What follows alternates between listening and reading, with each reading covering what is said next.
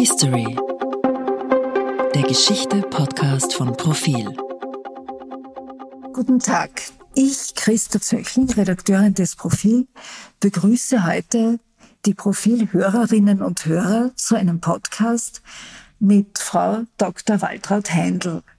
Sie hat im Jahr 2000 gemeinsam mit Edith Sauer einen dicken Sammelband zu historischen Fragen zur Grenze und Staat, Passwesen, Staatsbürgerschaft, Heimatrecht und so weiter in der österreichischen Monarchie herausgebracht. Guten Tag, Frau Heindl. Guten Tag, Frau Zöckling. Frau Händel, was hat Sie, ich meine, das ist wirklich ein wahnsinnig umfangreiches Werk, was hat Sie so interessiert in, an der historischen Forschung von Staatsbürgerschaft, Fremdengesetzgebung und, und Grenzen und so weiter?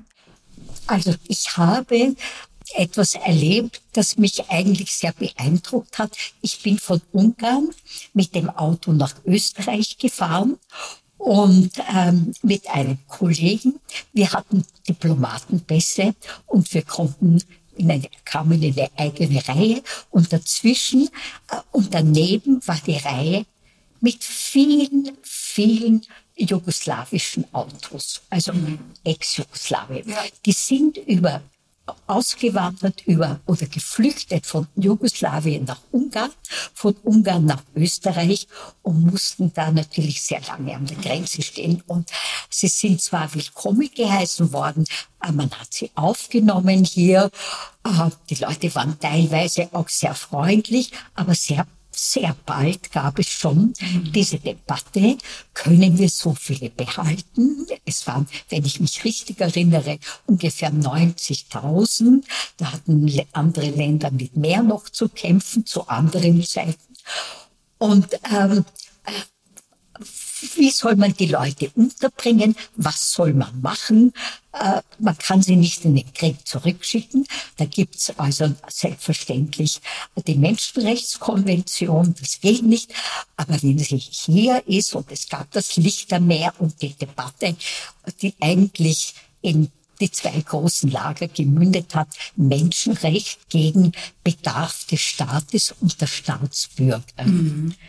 Aber dieser Bedarf des Staates war der historisch gesehen nicht immer schon ein ganz ausschlaggebender Pfeiler in der Ausgestaltung von von äh, Fremdengesetzen, von Aufenthaltsgesetzen, äh, von Staatsbürgerschaft. Wie ist das überhaupt, wird das angefangen? Wann ist Ihnen, haben Sie Dokumente in Erinnerung, wo das erste Mal äh, ein Fremder, also Regelungen getroffen wurden über Fremde oder über Gäste? Ja, also diese Dichotomie Fremde, Einheimische. Ja. Ich ich glaube, die gab es schon, seit es menschliche äh, Gemeinschaften gibt. Ich denke, das gab es schon in der Steinzeit, äh, als die ersten Ansiedlungen entstanden sind. Und je geschlossener eine Ansiedlung ist, desto misstrauisch war man einerseits gegenüber dem Fremden. Wenn Sie sich auf der anderen Seite zum Beispiel schon die Mythologien der Griechen, auch der Germanen anschaut, da gab es auf der anderen Seite ist ein Fremder, der eben in eine Siedlung oder in ein fremdes Landgebiet, in eine Stadt gekommen ist, einfach erschlagen, weil die Leute Angst hatten vor ihm. Und das galt auch als gute Tat. Auf der anderen Seite gab es das heilige Gastrecht, das Fremde so empfangen wurden, wie man eben einen König empfängt und ihn mit, mit gut unterbringt und mit allen Ehren bedenkt. Und das spielt in der Mythologie, in den Sagen bereits eine Rolle. Und ich habe so meinen Verdacht, dass das eigentlich damals schon sozial bedingt war, wenn jemand gekommen ist, der von dem man annahm, er bringt Vorteile, mhm dass er deshalb sozusagen gut aufgenommen wurde und das Gastrecht genossen hat oder es war ein bestimmter Bedarf da. Mhm. Dass man Fremde gebraucht hat, weil sie eben arbeiten konnten oder die Bevölkerung vermehrt hat. Auf der anderen Seite gab es eben diese Angst vor den Fremden. Und ich glaube, das waren vielleicht Leute, von denen man von außen hin schon annehmen konnten, sie tragen nicht viel zu unserer Gemeinschaft dabei. Die man einfach erschlagen hat. Oder sie könnten auch gefährlich werden. Ja. Wissen Sie, wann das dieses, dieses, dieser Spruch, der Gast fängt nach drei Tagen zu stinken an, wann das aufgekommen ist und worauf sich das Das war im sächsischen Recht. Im sächsischen Recht, ja, hat man äh, diesen Passus im Gesetz gehabt. Der Gast, also der Gast wurde aufgenommen, nicht? Mhm. Was immer auch der Gast war, ob das ein Verwandter war oder ein Fremder, unter Anführungszeichen war. Ich würde auch sagen, die Vorstufe ist, sind eigentlich die anderen, nicht nur Fremde, sondern nicht, im Englischen gibt es das schöne Otherings. Mhm. Die anderen, mhm. bei uns die anderen, also die nicht dazugehören. Und ich glaube, aus den anderen konnte sowohl der Gast werden als auch der Fremde werden. Oder der Gast wurde, wenn er länger da war und natürlich versorgt werden musste, der sich auch waschen musste. Und das war ja, diese Waschmöglichkeiten gab es ja nicht so viele. Und dass, dass man sagte dann, nach drei Tagen beginnt der Gast zu stinken. Das heißt, man nimmt ihn auf, aber ja nicht so lange. Mhm. Nicht?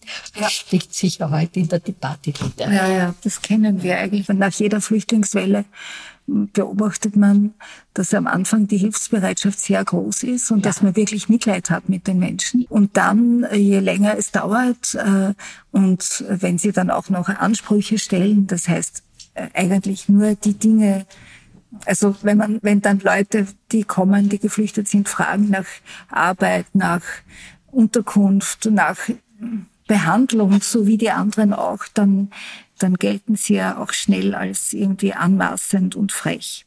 Das kennen wir wirklich aus der, aus der aktuellen Situation. Aber wenn wir jetzt zurückkommen zu dem Historischen, wann ist dann, ab wann ist dann wirklich von Staatsbürgern die Rede? Oder wann sind die in Regeln? Oder wann, wann gab es ein erstes Staatsbürgerschaftsgesetz? Und womit hängt das zusammen?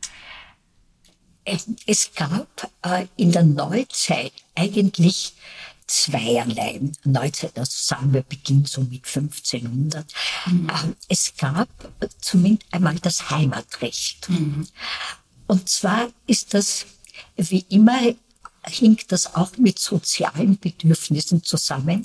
Es gab ja sehr viele arme Leute aus den verschiedensten Gründen. Und wenn man nur denkt, denkt, die Nahrungsmittel waren ja damals so teuer, dass vor allem in den Städten, wo sich die Leute also nicht mit, den, mit Gemüse aus den Gärten versorgen konnten, Brot vom Nachbarn und so weiter, dass, dass äh, diese Armen auch versorgt werden musste. Also das war einem schon klar, dass in einer Stadt Leute, die betteln zum Beispiel, also nicht gerade zum Bild der Stadt beiträgt. Außerdem gab es in diesen katholischen Staaten bei uns allen diese das ist die katholische Verpflichtung, dass man eben die Armen ernährt. Äh, nun, was macht man aber? Wer soll sie ernähren? Wenn man nicht Verwandte hat, wer ist dann der Nächste? Der Nächste hat man dann gesagt, das ist die Gemeinde, dort wo er lebt. Mhm. Und das war schon unter Ferdinand II. so um 1550, ich glaube es war 1551 genau, gab es diese Zuweisung, ein Fremder, ein Armer wird von diesen, äh, von der Gemeinde ernährt was die Gemeinde auch immer war. Die Gemeinschaft in einem Dorf, der Grundherr, der die Gemeinde besaß, der Pfarrer eventuell auch. Also musste er, der Arme musste ernährt werden. Also es gab hier die äh, Gemeinde. Im 18. Jahrhundert kommt aber unter dem Einfluss der Aufklärung, kommt französische Aufklärung vor allem, mhm. äh, äh kommt eben der Begriff auf, Leute, die in einem Staat leben, sollen bestimmte Rechte haben, aber auch Pflichten. Mhm. Und damit beginnt ein Prozess, der natürlich zusammenhängt damit, dass, ähm, jetzt muss ich ein bisschen ausholen, diese alten Staaten waren ja eigentlich reiche und sehr zersplittert. Nur ein Beispiel. Nicht äh, Österreich hat einmal äh, damals eben im seit 17. Jahrhundert Westfälischen Frieden das heutige Belgien gehabt auch. Also dazwischen lagen ja viele andere deutsche Staaten, ja. nicht? Und das äh, unter diesem Aufklär, unter der Aufklärung, die ähm, eine, eine geordnete Gemeinschaft zum Ziel hatte. Eigentlich solche zersplitterten Reiche nicht sehr gut gegangen sind. Das heißt, man hat dazu, den, einen Einheitsstaat zu bilden, war ja sehr stark. Zum Beispiel wollte Josef II. schon ähm, Bayern mit Belgien wechseln. Mhm. Das ist einfach, ja. wir, wir tauschen um. Damit, damit es in einem ja. quasi Territorium ja, ja, ist. Weil ein Flächenstaat besser zu verwalten ist, weil man hier eher die Gesetze kontrollieren kann, besser gesagt die Einhaltung der Gesetze kontrollieren kann, weil man vielleicht auch eine ähnliche Bevölkerung mit ähnlichen Bedürfnissen hat. Und daraus entwickelt sich dann eben auch diese Frage, und das hat mich vor allem interessiert, der Grenzen. Ja, dieser Flächenstaat muss ja auch abgegrenzt ja. werden. Man muss ja Grenzpfähle setzen und ähm, damit, und das ist natürlich schon der erste Schritt oder schon der zweite Schritt zum Nationalstaat. Man kontrolliert auch die Grenzen. Mhm. Man setzt Zöllner hin, man setzt äh, äh, Zollwache hin, äh, man setzt Polizei hin. Also heute würde man sagen Grenzwache, die eben kontrollieren, wer nach außen und nach innen kommt. Und für den, der nach außen geht, der muss ja schon drinnen sein. Das heißt, der muss in irgendeiner Form ein Staatsbürger sein. Und der drinnen ja. ist, gehört dazu. Ja. Er hat vor allem oder sollte schon haben, äh, das Heimatrecht in irgendeiner Gemeinde. Das heißt, das Heimatrecht war das der Vorläufer, das ältere Recht. Ja, so genau kann man es nicht sagen. Es ist nämlich parallel gelaufen. Das war eine komplizierte Geschichte. Das Heimatrecht, das in Österreich bis 1938 existiert hat, hat eigentlich die Gemeinden verpflichtet, für Arme zu sorgen. Mhm. Nicht viel mehr, nicht viel weniger. Auf der anderen Seite hat es auch viele Grausamkeiten äh, äh, geboten, denn wenn Arme zum Beispiel in Wien hier äh, aufgegriffen wurden, dass sie keine Arbeit hatten, dass sie keine Unterkunft hatten, wurden sie in ihre Heimatgemeinde abgeschoben. Konnte aber sein, dass zum Beispiel äh, eine Frau, die einen Wiener geheiratet hat, nicht das Wiener Heimatrecht hatte, konnte sie erwerben mit der Zeit. Und in Galizien zu Hause war, äh, von Wien mühsam diese ganze Monarchie durch, durch Galizien geschoben wurde, damit sie dort vielleicht an der russischen Grenze ihre Heimatgemeinde, in der sie niemand gekannt hat, sie mhm. niemand gekannt hat, sie von niemandem ja. erkannt wird. Wie wurde war, sie da abgeschoben? Ist das unter Polizeibegleitung? Oder? Unter Polizeibegleitung. Es wurden die sogenannten Zeiserlwagen dazu eingesetzt. Das waren diese offenen Leiterwagen, kann man sagen, die von Pferden gezogen wurden. Und da wurden, da hat man die Arme zusammengesammelt, manchmal monatelang in irgendeinem Kotter gesperrt und dann wurden sie so durch die, durch die ganze Monarchie geschoben. Mhm. Wie es ihnen dann ergangen ist, da fehlt oft die Spur. Das wurde sehr genau von, kontrolliert gesetzlich oder durch Verordnungen. Und daher wissen wir, wie viele Schnürbel von wo es bis wohin gab. Was war denn da? Ist Ihnen da etwas in Erinnerung, was da besonders auffällig war? Aus welchen Ländern oder in welche Gebiete die Leute am, eh, am häufigsten zurückgeschoben wurden?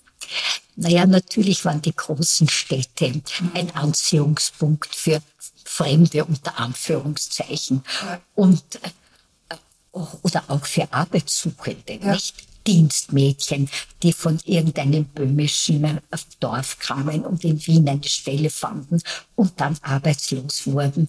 Äh, das, die waren natürlich besondere Anziehungspunkte. Mhm. Und von dort gab es auch große Schübe, aber auch in kleinen Gemeinden. Und da hat man dann eben zusammengewartet, ob bis in dem Kreis oder später im Bezirk genügend da waren. Und dann wurden sie abgeschoben. Mhm.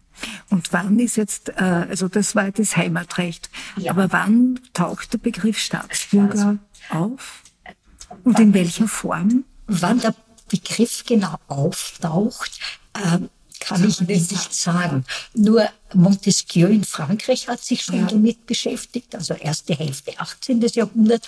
Und bei uns wird diskutiert eigentlich seit ca. 1750 auch unter dem äh, ich würde sagen, die Mitte des 18. Jahrhunderts, mhm.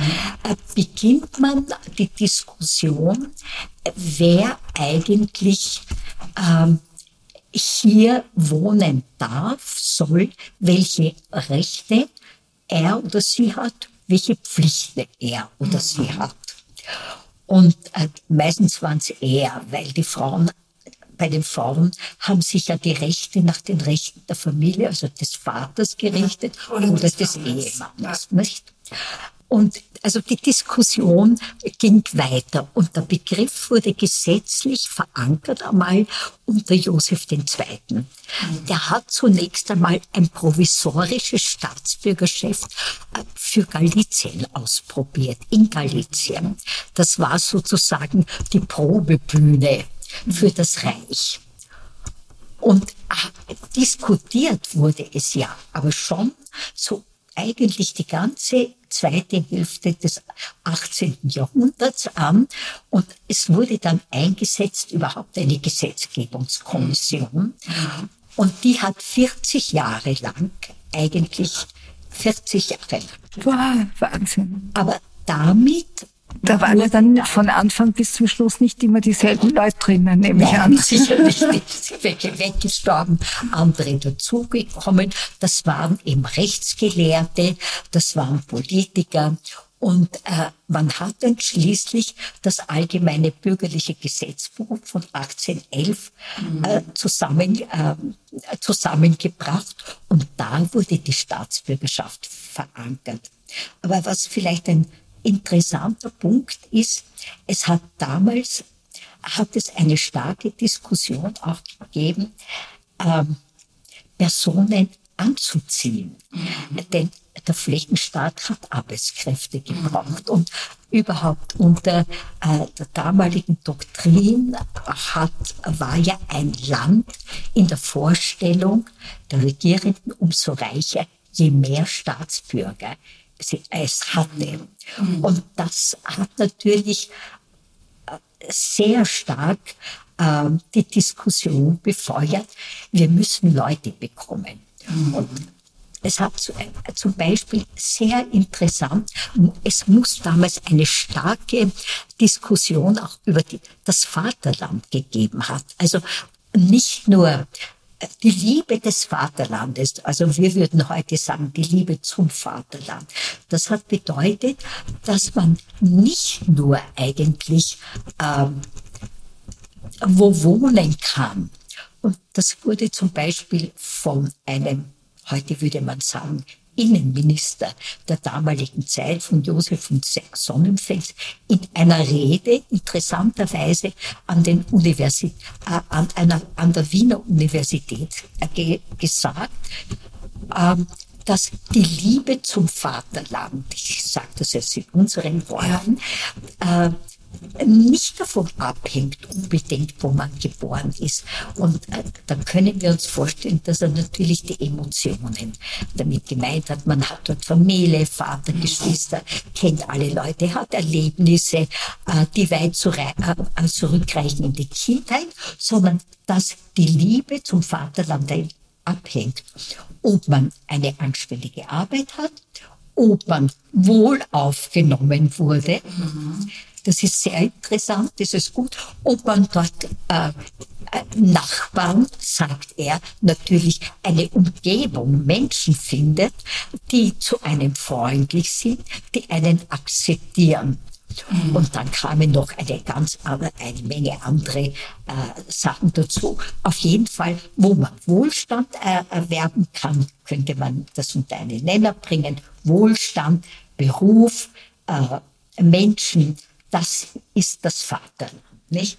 Aber das heißt, dass in dieser Periode oder in diesen Jahrzehnten äh, äh, es, äh, also da, äh, da verstehe ich jetzt, warum es da eine Bestimmung gab, dass man nach zehnjährigem Aufenthalt auf diesem Gebiet der Monarchie quasi automatisch eingebürgert wurde, weil allein der Aufenthalt offenbar schon Beweis genug war, dass jemand hier leben will und offenbar auch länger bleiben will und, und jedenfalls nicht äh, andere Gründe findet, wieder, wieder auszuwandern oder wegzuziehen. Ja, also Österreich war ein Einwanderungsland ja. damals. Man hat Leute gesucht, vor allem heute würden wir sagen qualifizierte Leute, äh, auch darum Studierende. Äh, Studierenden hat man die Einwanderung ja sehr erleichtert. Denn äh, etwas muss ich dazu sagen, es gab sehr stark äh, Kontrollen von Fremden, die gekommen sind, weil man eben gerade nicht Bettler oder Kriminelle haben wollten oder wie es damals äh, geheißen hat, bedenkliche Menschen.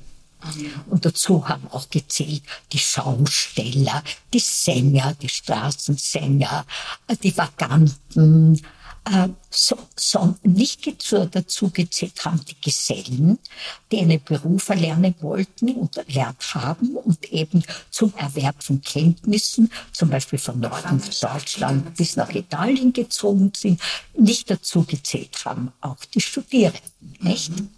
Die Studenten, Studenten, es gab ja nur männliche, hat man wirklich anziehen wollen und hat auch gehofft, dass sie da bleiben. Aber warum ist es dann abgeschafft worden, diese, diese Regelung des, der automatischen Einbürgerung? Weil ich, ich habe zu Ihrem Buch entnommen, da gab es diesen einen Fall von diesem Kaufmann in der Lombardei, der nicht wollte, dass seine Söhne zum Militärdienst eingezogen werden und der deshalb äh, sich gewehrt hat dagegen, diese die österreichische Staatsbürger, die altösterreichische ja. Staatsbürgerschaft anzunehmen. Und daraufhin gab es dann offenbar einen, eine Debatte und einen Briefwechsel, äh, Kommentierungen. Und da hat der Kaiser Franz dann sinngemäß, wenn ich mich jetzt recht erinnere, geschrieben, na, also er möchte freiwillige, redliche, liebenswürdige, also solche, die sich freuen drüber, dass sie die Staatsbürgerschaft haben und nicht denen, nicht solche, denen man es aufzwingt. Und dann wurde es quasi sang- und klanglos abgeschafft. Und Sie bewerten das in Ihrem Buch als das Ende, so etwas so wie das Ende der Einwanderung, als Verständnisses der Einwanderungsgesellschaft. Ja, ähm, gesetzlich war es das Ende so einer freien Einwanderung oder freieren Einwanderung. Äh, aber dazwischen lagen natürlich die napoleonischen Kriege. Und da wurden restriktive äh, Gesetze wieder und Verordnungen erlassen, weil man furchtbar Angst vor Spionen hatte. Und äh, es gab da einen Fall von einem, äh, einem Franzosen, der in eine Gräfin Haugwitz verliebt war.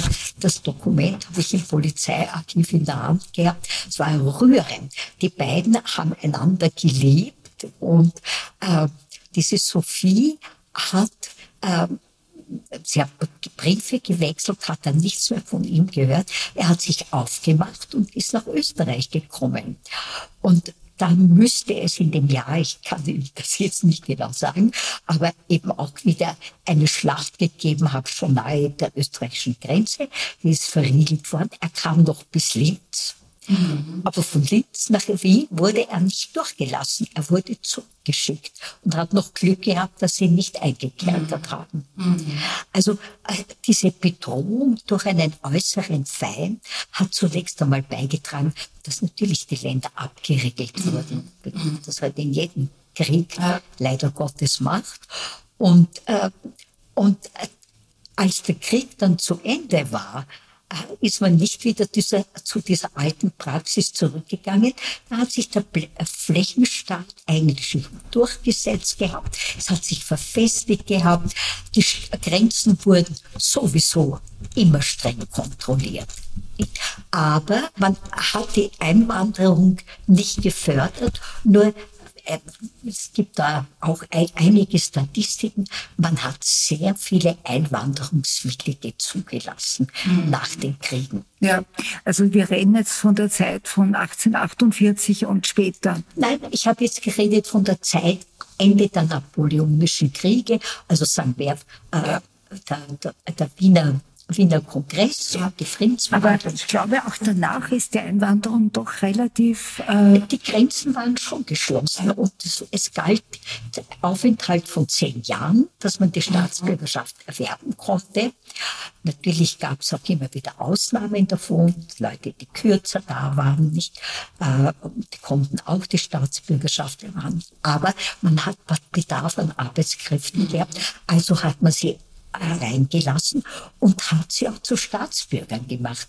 Interessanterweise auch Frauen, wobei Frauen keine eigene Staatsbürgerschaft hatten. Mhm. Die richtete sich nach der Staatsbürgerschaft des Vaters mhm. oder, wenn sie ledig war, noch der Mutter oder des Ehemannes. Mhm. Und dann kamen eben Modistinnen, Schneiderinnen, Blumenbinderinnen äh, aus Bayern oder Sachsen oder auch aus Italien nach Österreich.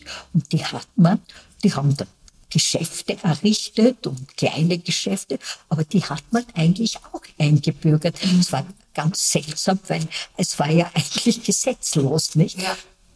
Ja. Es hat gar kein Gesetz gegeben für Frauen, die allein gekommen sind, dass man die einbürgert. Ja, aber sie wurden. Aber sie Jetzt habe ich eine Frage, die hat mich, die treibt mich um und ich finde keine Antwort drauf. Und zwar, in der Zeit von 1851 bis 1910 ist Wien, also die, die Reichshauptstadt Wien, total angeschwollen. Die hat sich vervierfacht. Die, ja. die hat um 1,5 Millionen Menschen, ja. Bewohnern quasi zugenommen. Waren das, äh, sind nein, nein, Wien hatte 200.000 um 1800. Na, von 1851 bis 1910 ah, 18, 1851, um 1,5 ja. Millionen ja, Menschen ja. zugenommen. Ja, ja. Und das heißt, sind das dann in erster Linie Zuzügler gewesen, die mit dem Heimatschein aus, ich weiß nicht von woher kamen und in Wien halt ihre Geschäfte getrieben haben und hier gearbeitet haben oder hier studiert haben, sich gar nicht gekümmert haben drum, ob sie jetzt äh, Staatsbürgerschaft haben oder nicht. Oder wissen Sie das? Oder sind die auch zum Gutteil eingebürgert worden, also richtig als Staatsbürger anerkannt? Diese, in dieser Zeit, wo das so eine, so ein, ein, ein Anschwellen dieser Bundeshauptstadt ja, war. Ja, es gibt genügend Beweise. Die liegen ja alle noch hier in den Archiven Ansuch um Staatsbürgerschaften. Und wenn sie eine Arbeit hatten und Steuer gezahlt haben, sind sie eingebürgert worden. Ja, also nach zehn Jahren. Ne? Ja. Ja. Diese Zehn-Jahres-Regelung, war die irgendwie europaweit üblich oder wissen Sie, wie man auf diese zehn Jahre kommt? Das kann ich Ihnen leider nicht beantworten. Aber soweit ich das sehe, war überall eine Frist. Ähm, die zehn Jahre sind natürlich eigentlich eine lange Zeit. Mhm. Man könnte sie äh, leicht verkürzen. Denn wenn jemand sechs Jahre, sieben Jahre da ist, weiß man eigentlich, dass diese Leute der oder die nicht mehr weggehen ja. unbedingt, nicht? Und auch hier bleiben wollen. Und allein schon, wenn jemand hier bleiben will, ist das ein Zeichen, dass er eigentlich sich hier integriert und nicht weiter äh, irgendwelche Beweise haben muss. Es, normalerweise ist auch ein, ein Kriterium, ob er Geld hat, nicht? Mhm. Und das ist ja auch immer äh, so sehr äh, äh, flexibel. Manchmal ist genügt ein Beruf und in anderen Ländern musste er Geld auch erlegen, um ja. zu zeigen, er, er, kann sich hier durchbringen, nicht? Und das war damals auch schon so in der Monarchie, dass das mit dem Geld und dem Vermögen oder dem, den regelmäßigen Einkünften kontrolliert wurde? Mit äh, es war nicht die ganze Zeit, aber zeitweise war es, ja, auch. Man musste einen Beruf haben äh, oder man, man musste zumindest nachweisen, dass man jemanden kennt, dass jemand die Patenschaft sozusagen übernommen hat, die Bürgschaft. Nicht? Ja. Die Bürgschaft für einen anderen, wenn der verarmt, dass er für ihn sorgt. Mhm. Jetzt sind wir eigentlich eh schon in der, in der aktuellen Diskussion. Und da würde mich interessieren, wie beurteilen Sie denn die Debatte jetzt? Also der amtierende Bundespräsident, der auch wieder antreten wird, der Herr van der Bellen, hat gesagt, äh, er sei der Meinung, dass das österreichische Staatsbürgerschaftsrecht sehr restriktiv sei und dass man die Leute, die Menschen auch früher einbürgern könnte. Äh, wie sehen denn Sie das? Ja, ich glaube, der Herr Bundespräsident war hier noch sehr äh, höflich, äußerst höflich. Denn ich, ich finde, ich persönlich finde, das österreichische Staatsbürgerschaftsrecht ist von vorgestern. Mhm. Nicht, denn es richtet sich nach dem Jus Solis, mhm. Jus, äh, entschuldigen, nach dem Jus Sanguinis. Ja. Es gibt zwei Prinzipien, die gab es schon im 18. Jahrhundert. Äh, das Jus Solis, nach dem jemand eingebürgert wurde, oder das Jus Sanguinis. Mhm. Jus Sanguinis ist, wenn ich Blut also das gleiche Blut habe. Das heißt, wenn ich Vorfahren habe, die hier geboren sind oder wenn ich selbst hier geboren bin und die Eltern schon Staatsbürger waren, bekomme ich es automatisch. Und das haben wir seit dem 18. Jahrhundert bis heute. Und dann gab es das Jus Solis. Ich, ich erinnere da, an den Sonnenfels, der gesagt hat, wer hier wohnt und hier arbeitet und hier seine Freunde hat, der soll eingebürgert werden. Und das ist natürlich das Modernere. Ja. Äh, die Schweiz, so viel ich weiß, hat eigentlich das Jus Solis. Wenn Sie in der Schweiz, es ist auch nicht ganz einfach, aber wenn Sie dort leben und dort Geld verdienen, na, wird man eben Schweizer. Ich kenne einen Fall, die wurde es nach sechs Jahren. Die hat allerdings einen Schweizer auch geheiratet. Da bin ich nicht so informiert. Aber unser Prinzip ähnelt das äh, des österreichischen Rechts nach den napoleonischen Kriegen. Das heißt, Sie, meinen, Sie sagen jetzt eigentlich ganz klar, veraltert ist es auch in dem Sinn, dass es wirklich noch auf alte Gemeinschaften abstellt es und auf Herkunft, auf Abstammung, auf Stämme, auf ja. Dörfer, also auf das, was früher einmal wichtig war für die Konstituierung einer, einer Identität, einer Zugehörigkeit, aber heute sollte eigentlich das Recht die ja. Zugehörigkeit darstellen. Ne? Ja, ja, Sie haben das völlig richtig gesagt. Es ist das ein veraltetes Recht, denn das Moderne ist heute das Jus Solis. Mhm. Und die Amerikaner sind ja einen eigenartigen Weg gegangen. Die haben eigentlich ja immer Einwanderungsrecht, äh, Einwanderungsland, ja. das Jus Solis gehabt. Und das haben sie auch das später reduziert. Und äh, es gibt hier auch die Aufenthaltsdauer, wo man eine Green Card bekommt, also eine Karte, die zu, zum Aufenthalt berechtigen. Und da muss man auch bestimmte Kriterien erfüllen. Und dann eben gibt äh, dann eben die Staatsbürgerschaft. Aber zumindest jeder, der in Amerika geboren ist, ist Staatsbürger. Staatsbürger. Ist Staatsbürger. Also sie haben da eine kleine, ein kleine äh, Mix, einen kleinen Mix hergestellt. Ja, Frau Heinl, ich sage herzlichen Dank. Das war ein unheimlich, wirklich ein, ein sehr interessantes Gespräch. Na, für mich war es interessant, weil äh, ich meine, es erinnert mich ja so viel, was heute diskutiert wird, an die Diskussionen äh, die ganze Neuzeit und auch schon das Mittelalter hindurch, nicht? Hm. Wer darf in einer Stadt leben? Ja. Wer ist berechtigt? Und es wird auch so weit kommen, weil wenn das mit den, mit den Arbeitskräften so weitergeht, dass wir welche brauchen, wird man wohl oder übel äh, die, die Pforten öffnen müssen und sich eher an den Jusolis orientieren. Dankeschön.